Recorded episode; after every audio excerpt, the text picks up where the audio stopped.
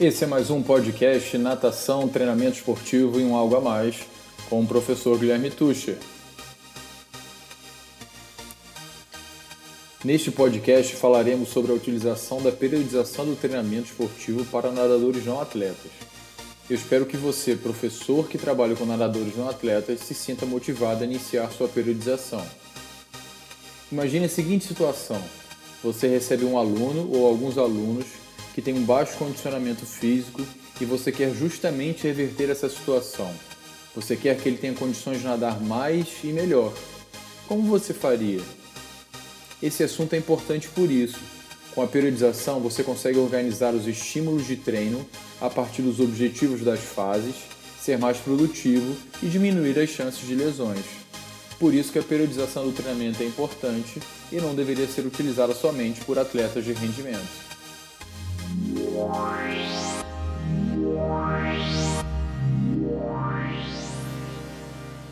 Meu querido, então, por favor, é, como eu faço em todas as lives, né? Faça a sua apresentação, por favor, essa apresentação maravilhosa que eu já conheço, que vai nos encher os olhos. Ah, que nada, Fábio. Com Fábio, certeza, sou professor de educação. sou professor de educação física. Desde a minha graduação eu tinha interesse em trabalhar com a natação competitiva, minha aprendizagem, natação competitiva e trabalhar com ensino superior e fui pautando a minha formação nesse sentido. Então a gente fez aquele curso de especialização em natação juntos. Depois eu fiz um curso de especialização também em treinamento esportivo. Treinamento esportivo sempre foi uma paixão minha desde a época da graduação. Eu nem sabia exatamente o que significava, mas eu já tinha interesse pela disciplina. Depois fiz meu mestrado, fiz meu doutorado. Trabalho com ensino superior desde 2005 Assim que eu terminei a especialização, ingressei no ensino superior. Trabalhei com equipes de natação competitiva até mais ou menos 2011. E hoje em dia eu estou na Escola de Educação Física e de Esportes, que é a Escola de Educação Física da UFRJ. Já estou lá praticamente há dois anos. Moro em Itaperuna, que é bem distante do Rio. São cerca de seis ou sete horas de viagem. Mas a gente Tive o prazer tá pra... de conhecer.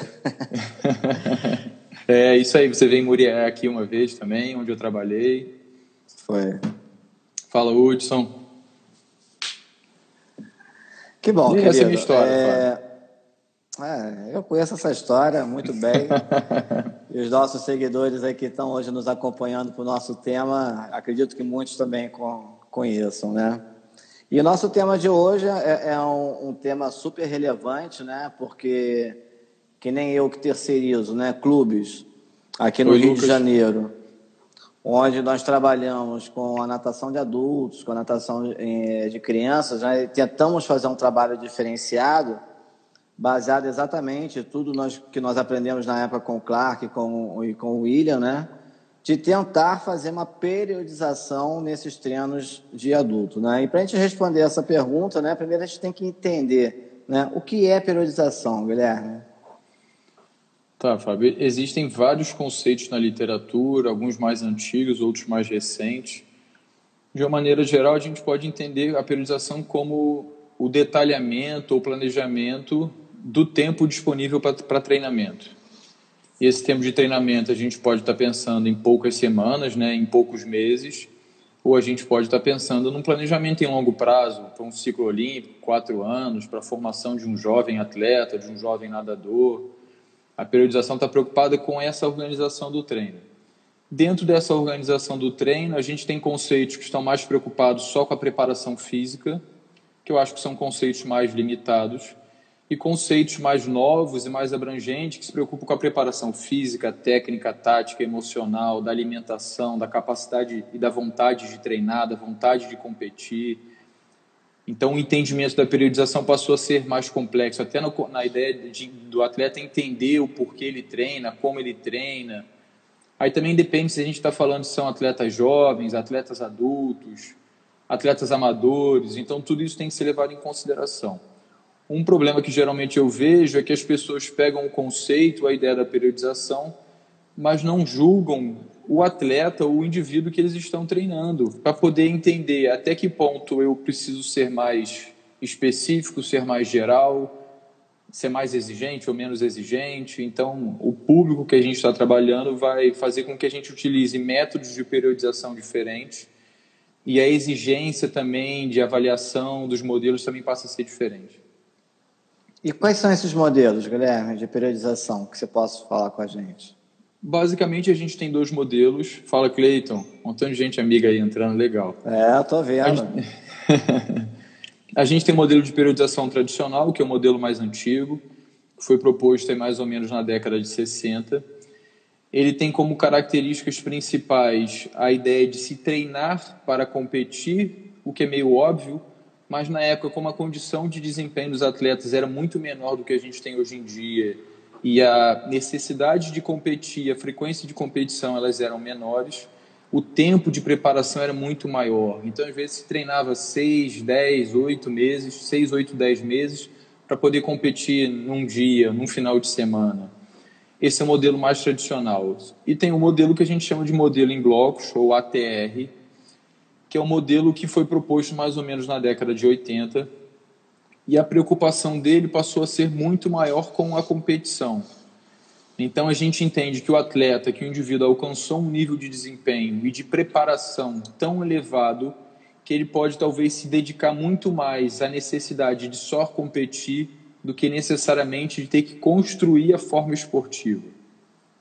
Então, Fábio, enquanto a gente tem no modelo de periodização tradicional um tempo mínimo de preparação que se estima ali por volta de três meses, a gente tem no modelo de periodização em blocos um macrociclo, vamos dizer assim, que o nome não é esse, mas uma temporada de um mês.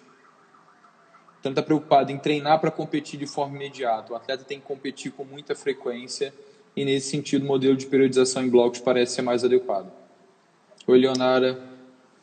Entendi. E, em relação hoje ao nosso assunto especificamente, né, que é, se é possível periodizar em clubes onde não encontra-se né, não atletas, né, em clubes normais, que nem lá, por exemplo, o, nosso, no, aqui no Rio de Janeiro, o Caiçara, Monte que nós temos um modelo de aula de 60 minutos, é, 100% dos nossos alunos não são atletas, né?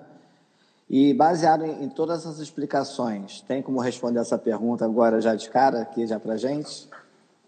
Tenho, Fábio. Eu acho que a ideia é a gente pensar como eu falei lá no, no atleta, né, no indivíduo, esse indivíduo precisa mais de um treino planejado ou ele precisa de um treino periodizado? Muitas vezes a gente pensa os dois conceitos como se fossem a mesma coisa, mas na verdade eles não são. A gente até discutiu um pouquinho da proposta do que você faz no seu clube, que eu achei fantástico, muito bem organizado. Qual seria a diferença da periodização em si? A periodização a gente precisa elevar a forma esportiva para alcançar um objetivo numa determinada época que para os atletas é uma competição. Agora a gente pode pensar, quer falar? Poderia ser uma travessia? Isso. Isso aí, um é um Rainha do Mar, poderia ser? Sim, é um evento qualquer ou um momento qualquer que ele considera que ele tem que manifestar uma forma esportiva elevada. Então a gente pega desse, dessa data, desse momento para trás para poder fazer a nossa periodização. Aí esse alvo pode ser melhorar a condição esportiva porque você hoje em dia, né? Porque você é sedentário, então você quer alcançar as recomendações mínimas de prática de atividade física por semana. Você vai periodizar o seu treino, pensando na natação, no treinamento de força, para você alcançar essa recomendação mínima. Ah, eu não sou atleta, mas eu gosto de participar do Rei e Rainha do Mar, faço algumas travessias, biatlon, triatlon. Legal. Eu tenho um momento que eu tenho que manifestar essa forma esportiva. Eu vou planejar a minha temporada para que nesse momento eu tenha uma elevação da forma esportiva. Para o atleta de competição, em termos de atleta profissional, se é que a gente pode utilizar esse termo, a preocupação dele passa a ser ainda maior porque a vitória ou a derrota naquela competição pode valer a vida esportiva dele. Verdade. Então, esse controle da carga de treinamento, da recuperação, tem que ser muito mais preciso e muito mais frequente para que o sucesso aconteça de forma plena na competição. Diferente de um atleta amador, é lógico que ele quer melhorar a condição esportiva dele mas às vezes a satisfação é só de terminar o Rei e Rainha do Mar, sabe, Fábio? Tem lá os Sim. 3 quilômetros, eu nunca fiz os 3 quilômetros. Meu desafio é, é terminar os 3 quilômetros. Uhum. Isso aí. Eu não tenho necessariamente um objetivo de tempo, mas eu tenho um objetivo de conseguir nadar os, nadar os 3 quilômetros sem parar. Quero terminar os três quilômetros e me sentir satisfeito. Pô, terminei último, mas eu estou satisfeito. Eu achei que eu estou bem condicionado, que eu tive condições de, de, de fazer a prova com qualidade e o treino serve para isso. Entendi. O Matheus está nos perguntando, antes de entrar na próxima pergunta, que você já respondeu a primeira dele, existe uma forma de periodização global ou ela é sempre individualizada? Se é de forma global, deixa de ser uma periodização e passa a ser apenas um planejamento? Matheus, né? É Matheus o nome dele? Matheus. Matheus é nosso professor, nosso colaborador. Oi, Matheus, um prazer. Matheus, qual é o, existem algumas críticas hoje em dia aos dois modelos de periodização. Se eu for entrar no mérito deles aqui, a gente vai ficar o dia inteiro. Mas um, um dos, uma das principais críticas é justamente sobre a capacidade de adaptação aos estímulos de treino. A gente tem aquele princípio do treinamento esportivo que todo mundo conhece, que é da individualidade biológica, e ele fala para a gente que as pessoas vão se adaptar em ritmos diferentes ao estímulo de treino. Tudo bem. Algumas pessoas até podem se adaptar mais rapidamente do que outras, isso, isso aí é muito bem sabido. Mas qual é, na verdade, o problema que tem por trás disso, Fábio? A constatação que a ciência tem feito é que as pessoas podem se adaptar de maneiras tão diferentes, mas tão diferentes que uma, na verdade, pode ter um caminho completamente diferente do outro. Então você fez ali uma fase que a gente chama de fase, oi Valdir, de fase de preparação geral, e você, de uma maneira geralmente você tem a intenção de melhorar a condição aeróbica geral e você pode perceber que alguns, alguns indivíduos melhoram muito mais do que outros, outros podem se sentir muito mais cansados e às vezes fazendo o mesmo treino, são indivíduos com a mesma experiência, com o mesmo biotipo e mesmo assim eles se adaptam de forma diferente. Então, qual é a ideia de você tentar individualizar isso? Você errar o mínimo possível. Ah, Guilherme, mas se eu estou falando de indivíduos não atletas ou atletas amadores, aí você tem que dosar o quanto que esse controle mais precioso e mais preciso é importante ou não. O atleta de excelente desempenho, isso é determinante. Para o indivíduo que tem menor nível de desempenho, isso talvez seja secundário. Se você consegue pelo menos periodizar e organizar o treino e ter aquele feedback com o seu aluno, possivelmente você vai conseguir chegar no final e ter o sucesso esperado. O ideal sempre, Fábio, é que seja individualizado. Mas eu reconheço, Entendi. se eu tenho uma turma com 25 alunos, como é que você vai fazer 25 periodizações? Não dá. É a minha próxima pergunta agora para você. É. Não dá. Leão, qual, qual eu, talvez Leão, eu não esqueci da sua pergunta. Já vou perguntar para o Guilherme, tá, Leão? Só deixa eu botar o Guilherme numa berlinda agora aqui.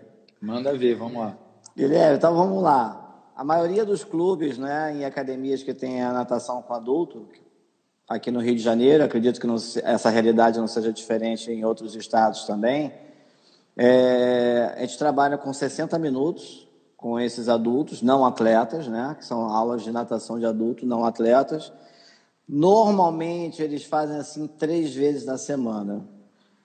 É possível periodizar com, com essa duração, com o número de vezes que esse aluno vai lá para para as nossas aulas? O que, que você nos aconselha a fazer a chegar o mais próximo de uma periodização? Ou periodizar mesmo, caso você acredite que Sim. a gente consiga numa realidade dessa.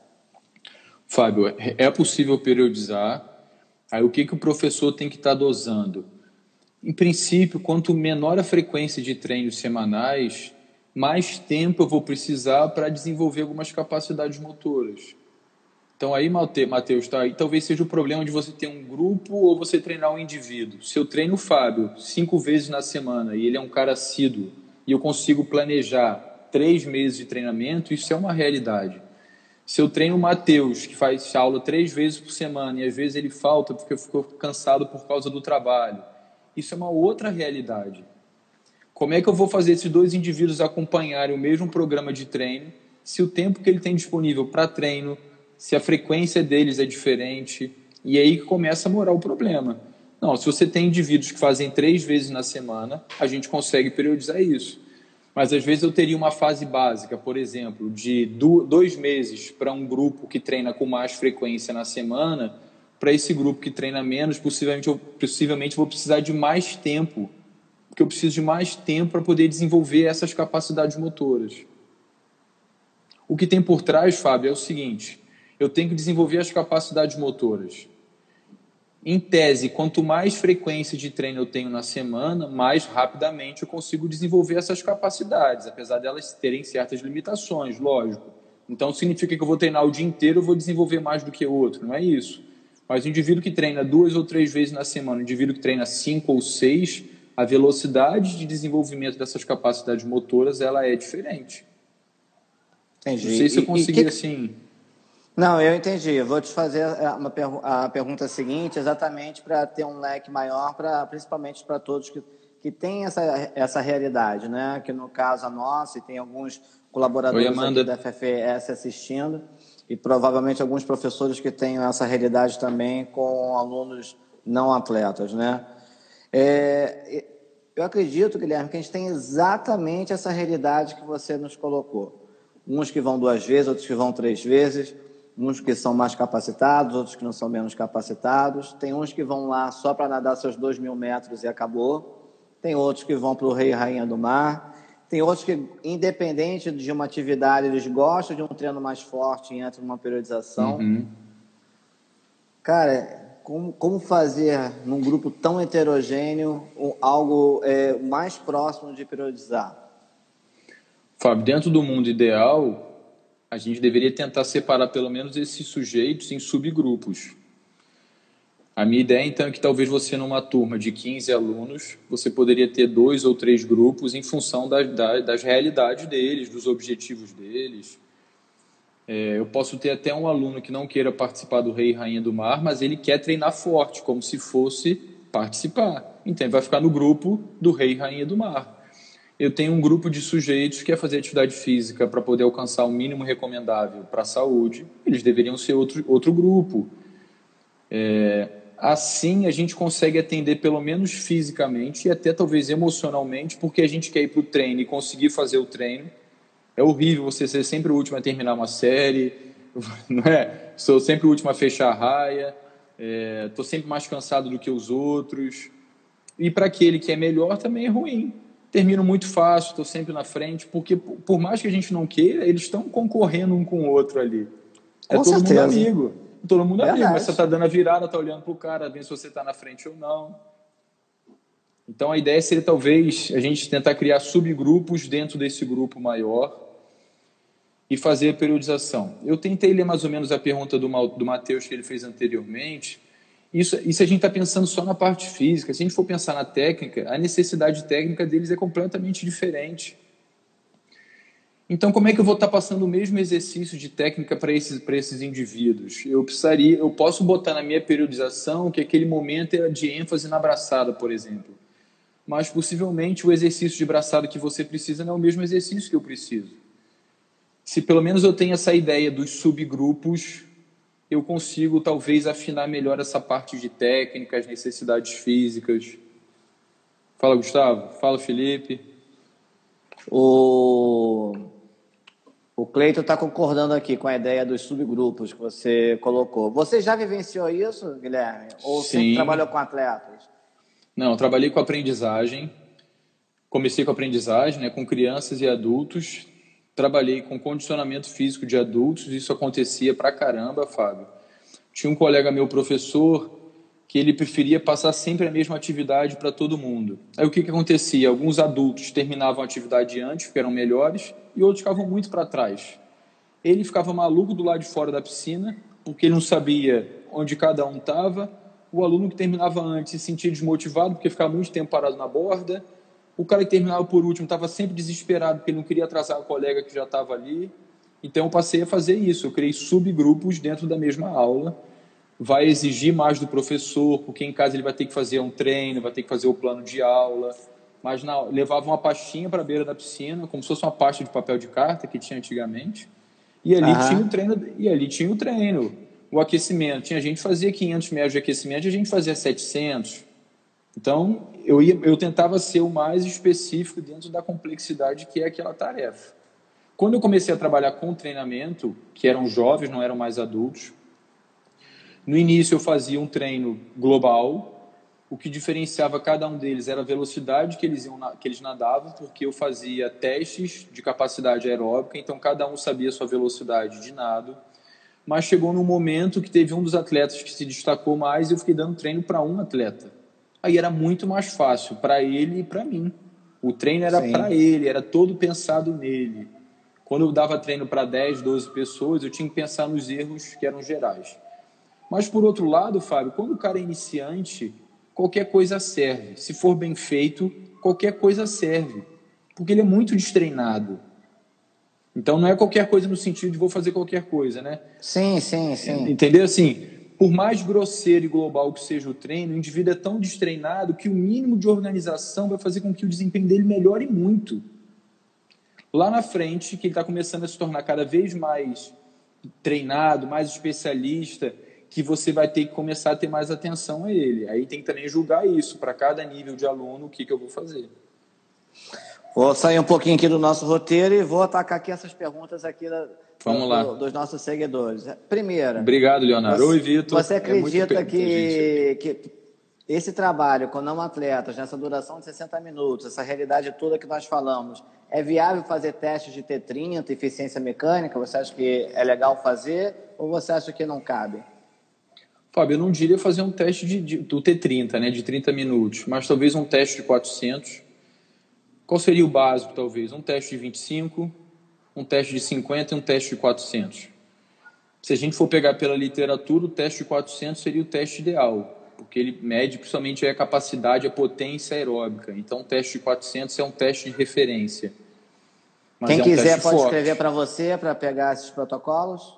Pode, por favor, por favor. É, o teste de 400 é um teste forte. Então, pode ser Fábio, que você inicialmente tenha que fazer uma programação para o indivíduo ter condições de nadar 400 metros forte. Porque nadar 400, o cara nada, mas uma coisa é nadar 400 intenso para poder medir o que a gente realmente quer medir. É, eu não sei se eu respondi assim, que eu acabei me, me distraindo aqui. Respondi? Não, perfeito. Não, perfeito. É, é, pelo que eu entendi, né, acredito que os demais também, ao invés de um T30, né, faz um, um 400, eficiência 400. mecânica substitui pelo 25 pelo 50 para ver como Isso é que aí, conta abraçada é se for o caso. Pode fazer é, um teste é, mil, é o um protocolo mais ou menos da eficiência mecânica. Né? Isso, isso aí, isso aí, isso aí. E o você Leon, pega os momentos, rapidinho, Fábio, você pega os momentos claro. chaves do treinamento, onde há mudança de fase e aplica o teste para saber como é que está o comportamento. Então, eu poderia fazer um teste de 400 no início da temporada, vou ter a situação inicial dele, a situação zero. Vou ter minha fase de preparação geral, cujo objetivo era melhorar a condição e a potência aeróbica. Faço outro teste de 400. Eu vou ver o quanto que melhorou ali. No final da fase de preparação específica, eu faço outro teste de 400. E depois, se ele for competir, beleza, a competição é a avaliação dele. Se ele não for competir, outro teste de 400 como referência de desempenho. Perfeito. Perfeito. Bem, o Leão perguntou lá no início, Leão, não esqueci de você, viu? Como trabalhar a frustração de um atleta, e vamos colocar aí, de repente, até o não atleta também, né, que é o nosso assunto, dentro de periodizações futuras. Como assim, Fábio? Ele terminou uma temporada, não teve um bom desempenho? Eu acredito que sim, que ele não teve um bom desempenho, ficou frustrado e como ter, de repente recuperar esse atleta emocionalmente nas periodizações futuras. Acredito que seja essa pergunta do Leão para você. Tá.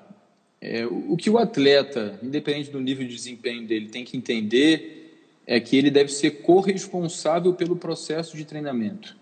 Isso eu sempre fiz com, com os meus alunos e com os meus atletas o treino, o desempenho depende daquilo que eu faço e daquilo que o atleta faz.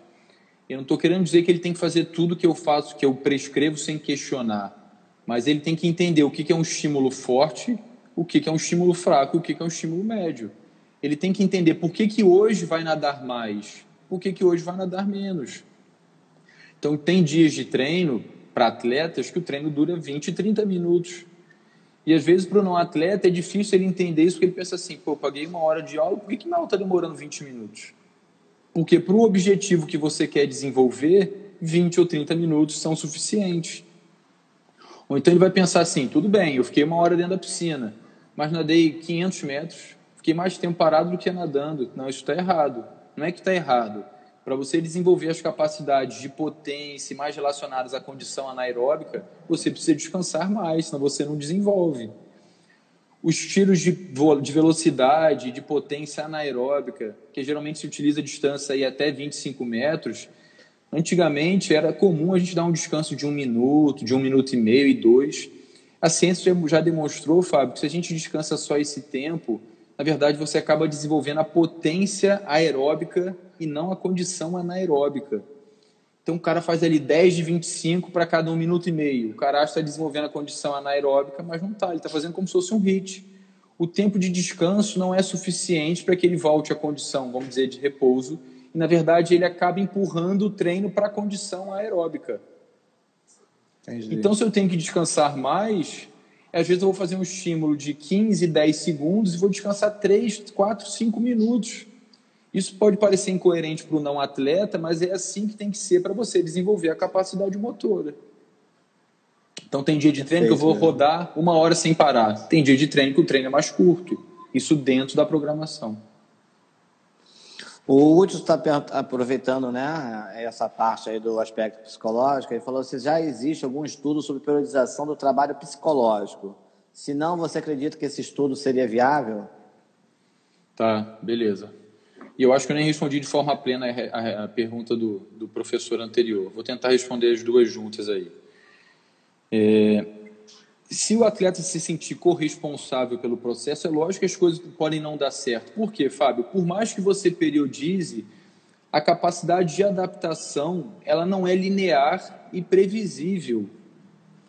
Na verdade, você, por isso que tem um conceito para periodização que fala que a periodização é ciência e arte você está manipulando um conjunto de estímulos, acreditando que, que aquela ordenação vai levar a uma melhora de desempenho.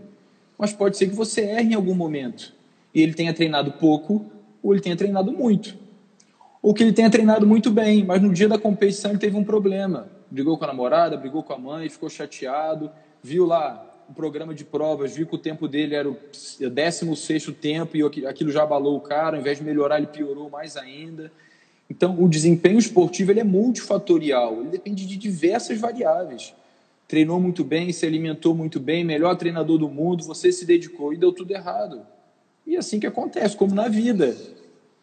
Como na vida, a gente estuda, trabalha, acha que vai dar sempre tudo certo e as coisas dão erradas.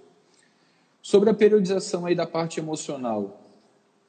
Se a gente entender que cada fase da periodização ela tem um objetivo diferente, você pode associar, principalmente físico, a gente vai associar a esses objetivos físicos os objetivos emocionais e psicológicos.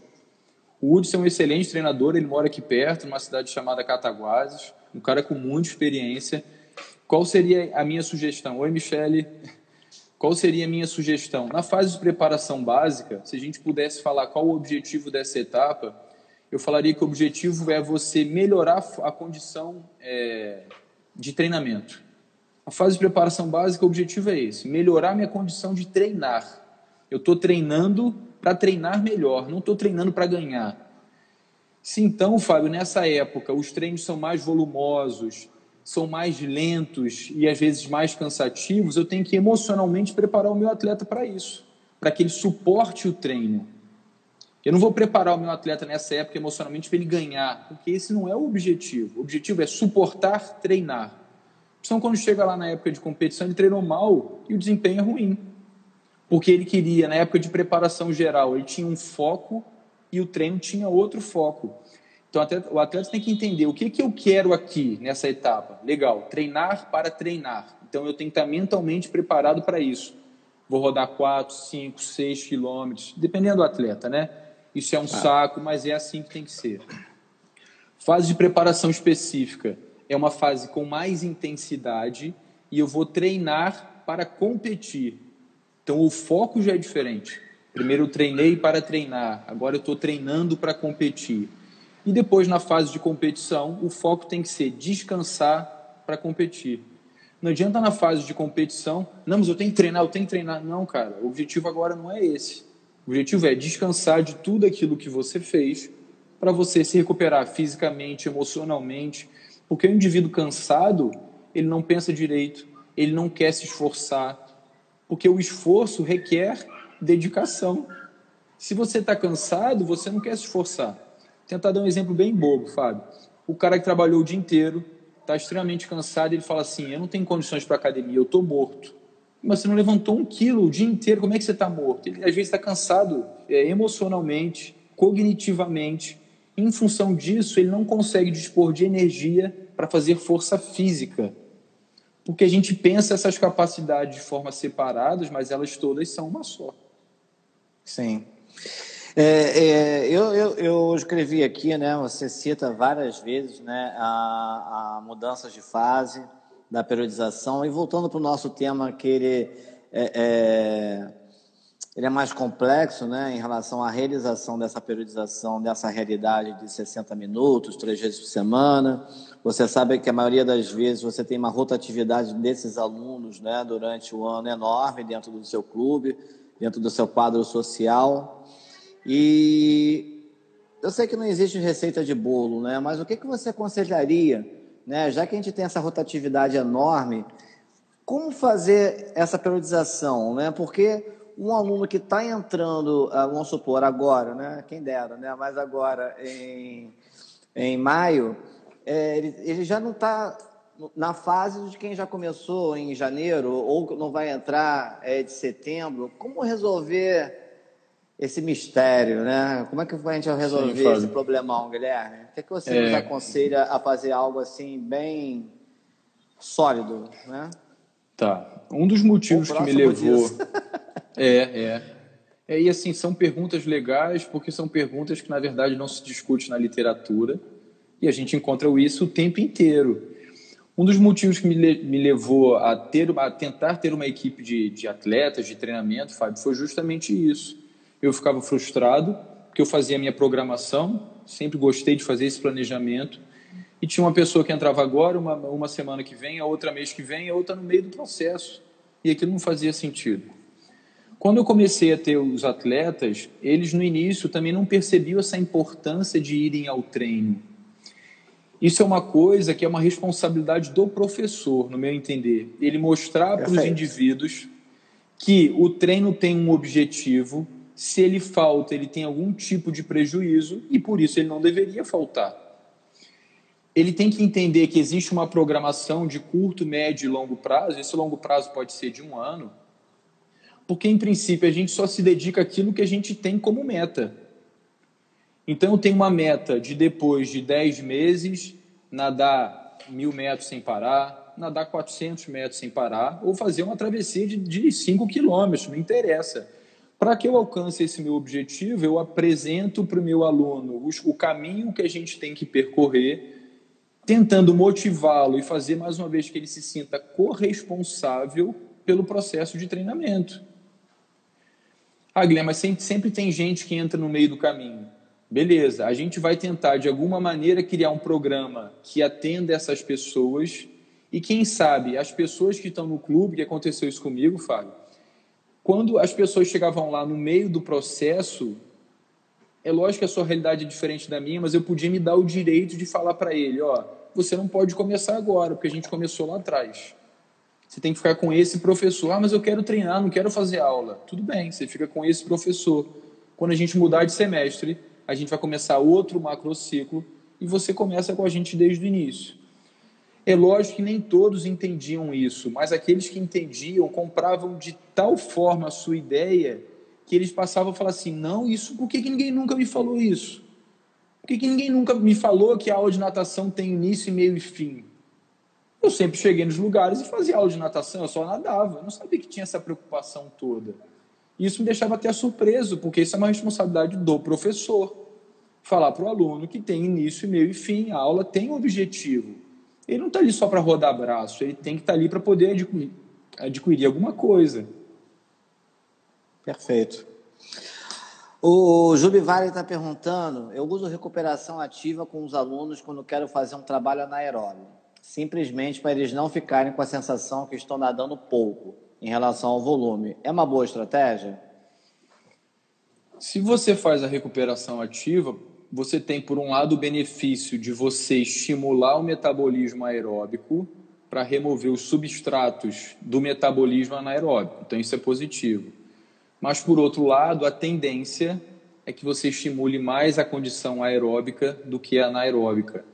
Para o anaeróbico, o ideal seria estímulo máximo, fico parado. Ou então, faço recuperação ativa e dou depois um descanso suficientemente grande para que eu consiga estar quase próximo do meu 100% novamente. Como é que a gente vai perceber, Fábio, se o descanso está adequado ou não? Se o atleta consegue manter mais ou menos o tempo entre as repetições, o descanso está adequado. Se ele começa a fazer, fez o primeiro tiro de 50, fez 27, depois 28, 32, 38, ele está descansando um pouco. Se a intenção for desenvolver a condição de potência aeróbica, perfeito. Ah, não, eu queria desenvolver a parte lática, a parte alática. Já, já caiu por terra. Já caiu por terra. Deveria estar descansando mais ou escolher uma distância menor. Marcel quer te botar numa saia justa aqui, ó. Marcel, Marcel é um cara complicado, é o Felipe. Vamos lá, Felipe. Felipe Marcel. Como lidar quando você entende isso? Natação tem início, meio e fim, mas o dono da academia não. Eu poderia até ajudar a responder isso aí, mas Guilherme, vai embora. O Felipe, muitas vezes os proprietários não são da educação física e muitas vezes, mesmo que seja, mesmo que sejam, isso não significa que eles utilizam desse conhecimento. A gente tem as reuniões nas academias, nos clubes, por que não mostrar isso para o gestor? E é lógico que ele, com razão, está preocupado, na verdade, com a parte financeira. E você vai mostrar isso para ele. Ó, se o meu aluno entende que tem início, meio e fim, que tem uma programação, que tem um planejamento, ele possivelmente vai ser mais assíduo às, às aulas. Ele vai faltar menos, ele vai pagar mais mensalidade, você está sendo beneficiado por isso também. Fábio, isso não é só para quem treina, não é só para os adultos, é para as crianças também. Muitas vezes as crianças nas aulas de natação, isso acontecia comigo aqui, elas faltavam aula de natação e falavam assim: Ah, professor, eu faltei essa semana porque eu tive prova de matemática e de português. Eu falava assim: Poxa, que pena, você deixou de aprender isso, isso e isso. Aí a criança falava assim: Eu deixei de aprender? Como assim? É quando você falta aula na escola, você não deixa de aprender alguma coisa? Deixa, aqui na natação também. As pessoas não têm essa ideia, porque geralmente a gente não planeja. A gente vai ensinando, vai ensinando. Então, tanto faz se você foi ou não à aula. As pessoas não têm essa noção. Ah, mas eu tinha prova, como é que eu ia fazer? Você não sabia que tinha prova? Você tinha que ter estudado antes. Você tem que se organizar. É por isso que a gente tem a ideia de que os atletas são tão bem organizados porque são pessoas que não faltam treino, que querem melhorar, eles têm um objetivo ali que é particular e eles têm que se organizar de alguma maneira. Então ele passa a estudar com mais antecedência, organiza o tempo dele para que ele não perca tempo com coisa que não interessa. E a gente pode ensinar isso para os alunos também. Perfeito.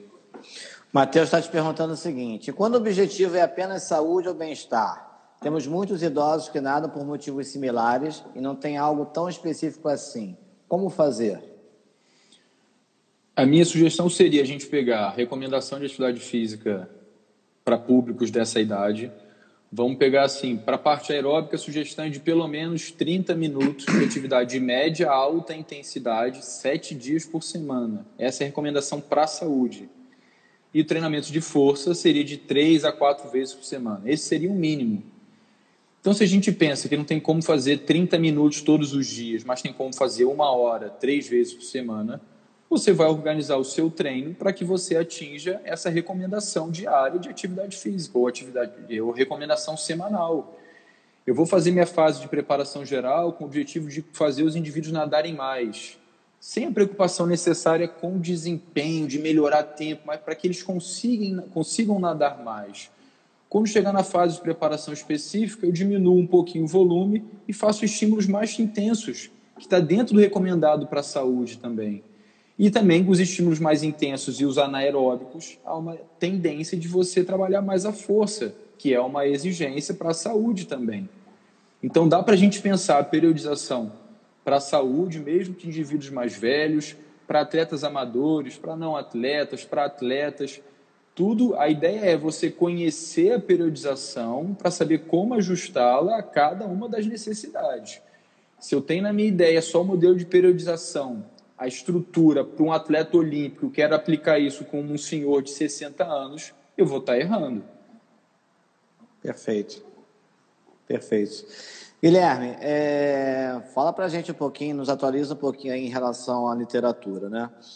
É, alguns anos atrás não eram recomendados os treinos de A3 e os ANs para algumas, alguns públicos específicos. Isso continua? Isso mudou? Nos orienta, por favor, nesse aspecto.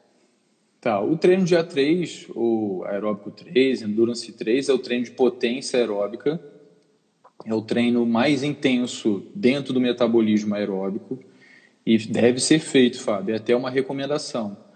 Aí, mais uma vez, não significa que amanhã, então, vou começar a fazer isso com meus alunos. A ideia é eu pensar, vou montar uma programação, uma periodização, para que eles consigam fazer estímulos aeróbicos mais intensos. A sua periodização pode ser para isso. Eu vou elevar o nível de condicionamento em físico qualquer faixa que suportem com certeza, com certeza. O que, que eu tenho que pensar às vezes com quem não sabe nadar, que pode ser o jovem, um adulto ou um idoso? Ele tem técnica adequada para que nade em velocidades maiores? Tem. Então dá para ele suportar o estímulo. Ah, não, a técnica dele é tão ruim que não justifica fazer estímulos intensos. Como é que eu vou desenvolver a técnica nadando em altas velocidades ou cansado? para aprender a técnica, eu tenho que estar descansado, cognitivamente preparado para poder entender o que o professor fala, para poder pensar no que eu faço, para poder executar de maneira correta. Então, Fábio, é assim, é, a gente pode tudo, depende da situação. Ah, não, o indivíduo tem boa técnica, é treinado, não quer competir, não está preocupado com o desempenho esportivo, faz bem para a saúde. A frequência semanal e o volume disso que vai ser diferente. Os treinos anaeróbicos, os treinos anaeróbicos láticos são extremamente interessantes para desenvolver a condição aeróbica também, que é um treino muito intenso. A mesma coisa, eu tenho técnica adequada para isso, tenho lastro de treinamento para isso, beleza, eu vou fazer. Com as crianças não faz sentido, porque em termos fisiológicos elas não têm condições de suportar ou desenvolver esse sistema. Então é coisa de maluco. Então, se eu pensar que tecnicamente, geralmente elas não são boas e fisiologicamente não estão preparadas para isso, para que, que eu vou fazer? Perfeito. E as faixas etárias mais elevadas podem fazer os ANs também? Ou, ou entra também na sua concepção do lastro? Depende tudo do lastro? Sim, sim. Eu acho que vai depender disso. É, eu tenho condições de fazer esse estímulo. Porque, Fábio, os estímulos anaeróbicos, independente da distância e do descanso, eles são sempre máximos. Ah, vou fazer um anaeróbico submáximo. Não tem isso, tem que ser máximo. Para você conseguir suportar o estímulo máximo, você tem que estar tá treinado. Senão o cara faz um tiro de 50 e tem que ir embora para casa. Vou dar um exemplo que eu me lembrei aqui. Quando a gente dava treino é, para a equipe dos jovens, jovens assim, na época eles tinham 15, 16 anos, a gente está fazendo alguns tiros de 25 metros. Não me lembro quantos, porque isso já tem tempo, e eram os estímulos aláticos. A gente estava descansando 2 a 3 minutos, isso na época. E tinha um dos atletas, que era o Felipe, que ele começou a treinar depois. Enquanto todo mundo estava tranquilo, porque você fazia tiro de 25, descansando 3 minutos, isso é moleza. Na hora do estímulo, ele é máximo. Mas depois, você chegou na borda, você está tranquilo, conversa, você não fica nem ofegante. O Felipe, como ele era menos treinado do que os outros, isso para ele era um estímulo lático. O Felipe fazia algumas repetições de 25, ele começava a passar mal e vomitava do lado da piscina. Então, o que, que eu tive que passar a fazer com o Felipe? Que é até a ideia da individualização do treino. Ele, ele descansava mais e fazia menos repetições. Então, ele fazia, por exemplo, a primeira e a terceira, enquanto todo mundo fazia a primeira, a segunda e a terceira. O pessoal descansava dois, três minutos, ele descansava cinco, seis. Aos poucos, ele foi se adaptando, depois passou a fazer junto com todo mundo. Perfeito, legal. Porque a carga de treinamento, Fábio, que é o estímulo, ele depende do que da distância que você nada, da intensidade que você nada e do tempo de recuperação. A manipulação de qualquer um desses fatores vai fazer com que a carga seja mais ou menos intensa. Perfeito. Fala, Paulinho, que entrou.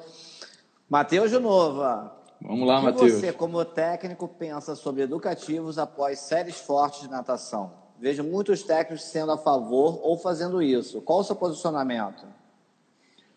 Mateus, se a intenção for aprendizagem ou aperfeiçoamento, Isso deveria ser feito descansado. Início da sessão de treino, fiz o aquecimento, faço a parte de aprendizagem, de técnica, de correção, de aperfeiçoamento.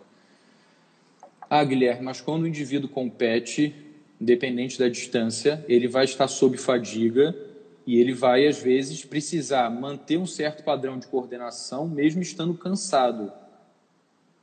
Talvez, assim, isso justifique você fazer exercícios de técnica numa situação de relativa fadiga. Mas aí depende do que está sendo feito. Ah, não, ele já sabe fazer o movimento, mas eu quero que ele mantenha a qualidade do movimento, é uma coisa. Ah, não, ele não sabe nem fazer o movimento, vou cansar o cara para depois tentar ensinar, não faz sentido. Não faz sentido. Ah, oferecer algum tipo de recuperação entre os estímulos pode ser que faça sentido. Você vai ter que ver o atleta também. O que, que acontecia com o meu pessoal às vezes, sabe? A gente fazia o treinamento de força antes e logo depois ia para a piscina. Quando eles iam fazer técnica depois do treinamento de força na academia, treinamento de força tradicional, era, no início era horrível eles perceberem o próprio corpo. Então, o que, que eu passei a fazer nesses dias que tinha treinamento de força na academia? O aquecimento era um pouco maior para que houvesse uma certa recuperação, porque treinamento de força, muito estímulo neural, depois técnica, estímulo neural novamente, para que houvesse uma pausa entre os dois estímulos, para que ele pudessem fazer a técnica com mais qualidade. Ou então, eu removia a técnica no dia que tinha treino de força antes. Tinha treino de força, colocava depois um treino aeróbico lento, mais longo, ou um estímulo de potência depois, porque você estimulava os mesmos sistemas e tirava a técnica. Ah, Guilherme, mas meus atletas treinam três vezes na semana. Aí é uma outra complicação. Se eu, treino, se eu tenho cinco ou seis sessões por semana, eu consigo manipular isso. Se eu tenho três sessões, a tendência é que eu tenho que fazer muitas coisas no mesmo dia. O ordenamento basicamente é técnica e parte neuromotora primeiro, depois parte anaeróbica e depois parte aeróbica. A parte aeróbica, principalmente a lenta, eu posso estar morto que eu consigo fazer bem feito? Fala, Ronan. É, Ronan já está com uma pergunta aqui para você. Vamos lá, e. A tá, e esse tempo do Instagram é cruel, né, o, o Guilherme? Faltam só é. 10 minutos, cara. Impressionante. Vamos lá, vou correr, vou correr, que ainda tem mais, tem mais uma pergunta acho que, e a sua Acho mensagem. que eu estou falando muito.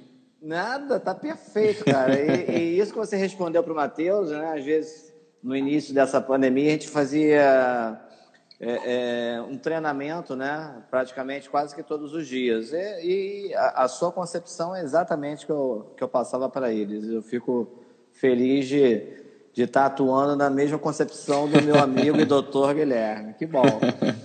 O Ronan está te perguntando o seguinte, Guilherme: como deve ser o planejamento para um aluno que deseja se desenvolver fisicamente, porém acho recusa e muito aperfeiçoar na técnica dos nados? Acho que eu não entendi, não. É, eu, também, eu também deixo um lado. Deve como, como deve um ser aluno... o planejamento para um aluno que deseja se desenvolver fisicamente? Show. Porém, acho que ele recusa a, o aperfeiçoar, a, aperfeiçoar a técnica dos nados. Acho que são duas coisas um pouquinho distintas, né? Mas. Tá, vamos ver se eu consigo. Não sei se você pode ajudar aí. o Ronan. É, é isso, Ronan, Ronan, que a gente entendeu? Ronan é meu aluno lá na escola de educação. Vamos lá. É, se a gente for pensar que a, a parte física ela se desenvolve em cima de uma base técnica. A técnica vai fazer com que a força seja melhor aplicada. Se a força é melhor aplicada, eu sou mais veloz.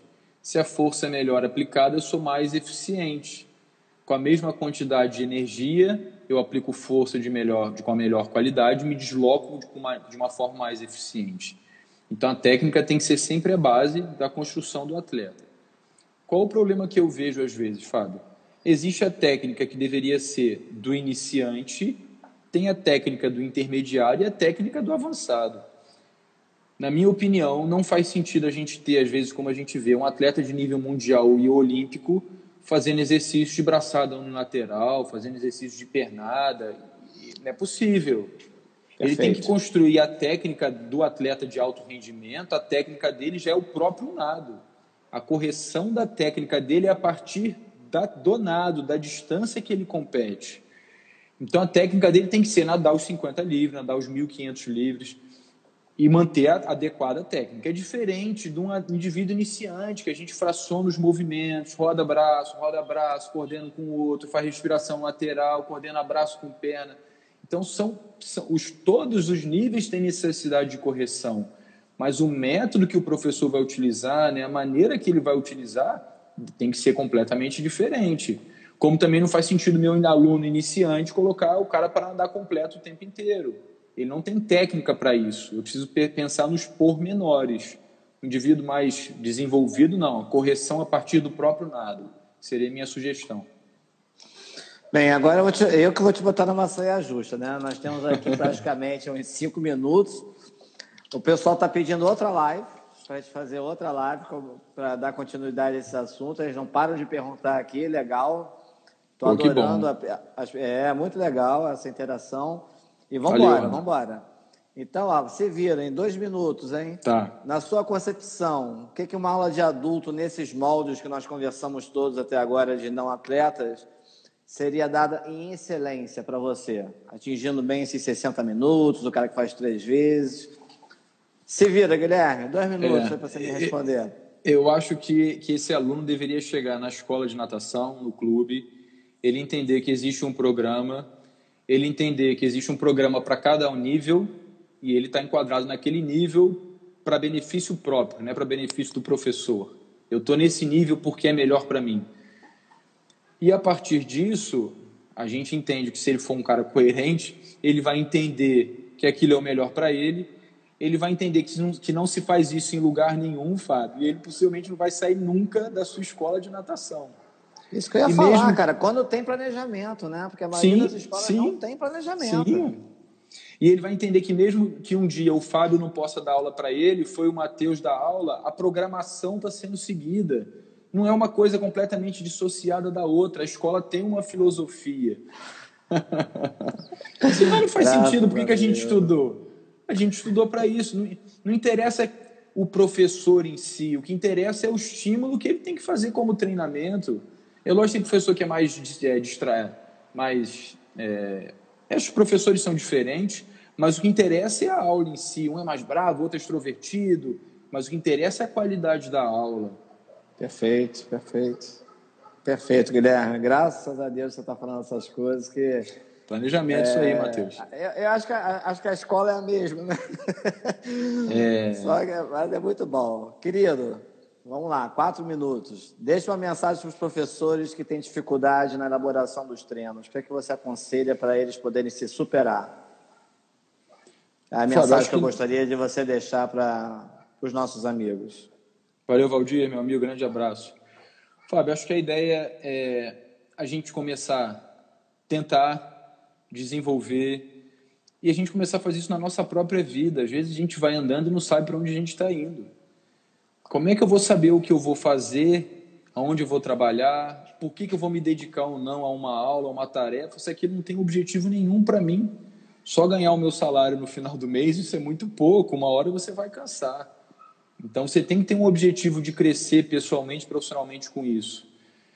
E você tem que estudar, tem que entender que as coisas começam de um objetivo. Eu tenho um objetivo, seja ele qual for, crio metas para alcançar esse objetivo. E essas metas podem ser treinos dentro da água, fora da água, treinos psicológicos, não psicológicos. Eu tenho que pensar qual o melhor caminho para chegar nesse meu objetivo. Tem que começar. Eu tenho alguns vídeos no meu canal no YouTube sobre periodização, se o pessoal quiser ir lá para poder ver. Por a favor, divulga os vídeos. É, as pessoas que querem falar com você, fazer mais perguntas, faz essa divulgação também, por favor, Guilherme. Eu não sei se o Matheus está me sacaneando, ele está me dando moral. Não, com certeza ele está te dando moral, cara. O Matheus, é, Matheus é um profissional nosso da FFS excepcional. Obrigado, com certeza Matheus. ele está te obrigado. dando moral e é um cara que é, adora conhecimento. Então ele está te dando moral mesmo. É, eu tenho é alguns um, vídeos é um YouTube. É um da turma que quer outra live contigo. Vamos fazer. Ah, e o Alan botou aí, obrigado, Alan. Tem o meu site, tem alguns textos lá que eu escrevo sobre periodização, tem o canal no YouTube. É, é Fabiana, é sua filha? Fabiana é minha filha. é... Então tem muita coisa bacana de outros professores também. Então vamos lá, ó. Canal do teu, canal YouTube, qual é o canal do YouTube? Que é essa porcaria é Guilherme meu nome. aqui começou vamos a decrescer. É o meu nome, Guilherme Tucher. YouTube. YouTube, Guilherme, YouTube Tucher. Guilherme Tucher, Instagram Guilherme Tucher e o meu site é Guilherme Tucher. Então, qualquer um desses três canais, quem quiser fazer mais perguntas para vocês, é, é, se interagir vontade, mais, entra lá que você com certeza consegue responder. Por favor. E eu me lembrei de uma coisa que o Ronan até falou aí. Semana que vem a gente tem um seminário de ciência dos esportes aquáticos, é online, ele é gratuito, é pela UFRJ. Quem quiser, entra no meu site lá que tem um link de inscrição. Se você puder, passa para mim também no meu WhatsApp, para eu encaminhar para o meu grupo também, para ver quem se interessa em fazer, que é imperdível. Valeu. É? Obrigado, pessoal. Guilherme, é, eu sou suspeito a falar, eu, eu, eu vi a sua carreira né, iniciando. Valeu. É, você é uma pessoa fantástica, né, nas nossas conversas lá no, no almoço, quando a gente parava lá após para conversar. Nós nos identificamos desde o início, né? Nós conversávamos muito sobre, a maior parte das vezes, sobre natação o tempo todo. É o que sempre correu nas nossas vias e continua correndo. E como profissional, cara, olha, eu tenho orgulho de ser seu amigo, como eu já te falei, por que tudo isso, que você nos... não, sério, por tudo que você nos representa. E eu tenho certeza que você já é um ícone nosso como representatividade na natação e será cada vez mais. Te agradeço muito pelo teu tempo disponível, de você tá, ter passado todo o teu conhecimento aqui e vamos correr atrás de outra live, cara. Que o Bom, sim. Tá exigindo, tá bom? é porque são todos meus alunos. Discussão bacana, não acha? É assunto que não acaba. E você, o que achou? Um grande abraço e até a próxima.